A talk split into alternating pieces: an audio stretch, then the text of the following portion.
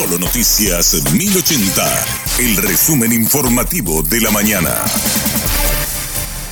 Hola, soy Susana Arevalo y este es el resumen informativo de la mañana. El ministro de Economía y Finanzas, Carlos Fernández Valdovinos, se reunió con diputados para explicar las modificaciones al proyecto de ley que crea la Superintendencia de Jubilaciones y Pensiones. Explicó que el texto no otorga superpoderes a nadie y que el objetivo es ejercer un control sobre las cajas para proteger los intereses de los jubilados. El jefe del superintendente es lo que se llama el Consejo de Seguridad Social. Eso está por encima de lo que es el superintendente y es el que realmente le dice lo que tiene que hacer. El superintendente básicamente tiene un rol de supervisar de que lo que dicte el consejo se apliquen en las cajas.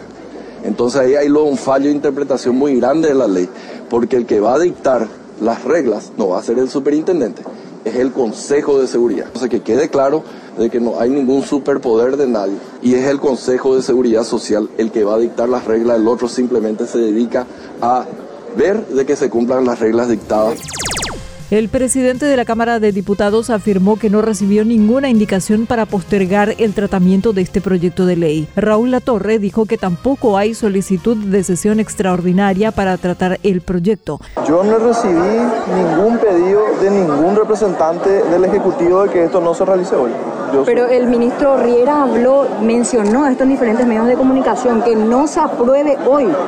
Yo tengo que ser franco, eh, yo no recibí el pedido de ningún representante del Ejecutivo para actuar en esa, en esa dirección.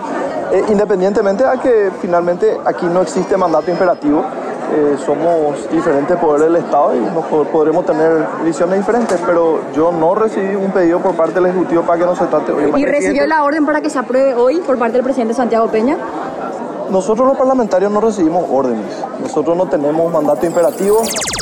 Las modificaciones introducidas al proyecto de ley que crea la Superintendencia de Jubilaciones y Pensiones se ajustan a los reclamos de los sindicatos. Lo reconoció el líder sindical de la Citrande, Adolfo Villalba. Sin embargo, dijo que no puede desconvocar la movilización porque sería un signo de debilidad como líder gremial. Que valió la pena nuestra movilización y, que hayamos ligado un poco ayer, porque eso estaba hasta un día antes, o sea que estaba para ser aprobado la, de la otra manera.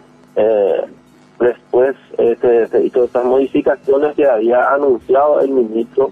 Entiendo yo el artículo 43, habría que ver cómo quedó, pero esa es la otra gran preocupación que tenemos. No puedo yo, como dirigente principal de un gremio histórico como Cistrande, que ayer fuimos reprimidos salvajemente y encima eh, nos llevaron ahí en la agrupación, nos, nos apretaron todo mal, salir a la noche o a la mañana a decirle a mis compañeros, saben que eh, ya está, vamos a levantar. Voy a demostrar una debilidad terrible como dirigente y lo que el líder demuestra, eh, eso, eso daría... Adolfo. Sería un golpe fatal para la movilización en futuras ocasiones. La ANDE niega que el apagón en Paraguarí responda a un boicot de los funcionarios. El gerente técnico, ingeniero Miguel Báez, explicó cuál fue el inconveniente. En la zona de Paraguarí, los muchachos salieron todos a manifestarse, pero la estación estaba cubierta con operadores. El hecho fue porque la línea tuvo algún problema y cuando una línea tiene problemas no es que uno vuelve a cerrar. Hay que salir a recorrer estuvieron recorriendo buscando para encontrar el problema. Cuando se encuentra el problema, o se soluciona o se secciona y se normaliza, ¿verdad? Pero ayer eh, los, fuera de servicios de Paraguarí no fue porque por, por acto vandálico de los manifestantes, fue por problema en líneas, ¿verdad? Tuvimos dos fuera de servicio de dos alimentadores en Paraguarí. Se encontró un, un poste medio caído, ¿verdad? Y el cable tocando un árbol, ¿verdad? Que ese fue uno de los motivos y el otro eh, todavía no tengo el reporte de qué fue, ¿verdad? Pero a esta hora está normalizado.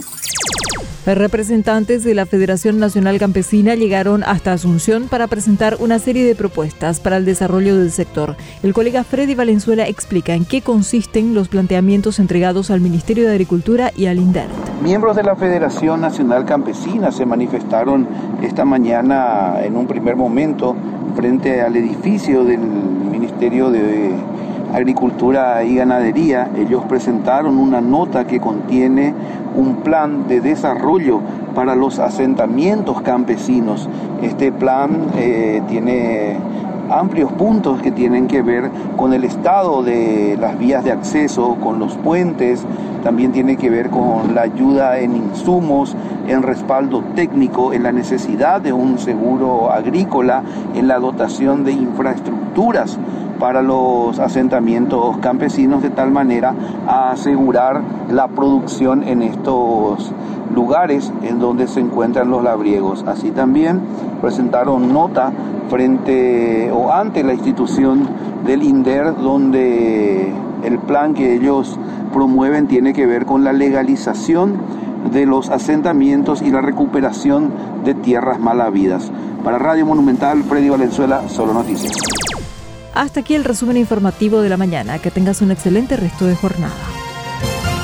La información del día aquí, en Solo Noticias 1080.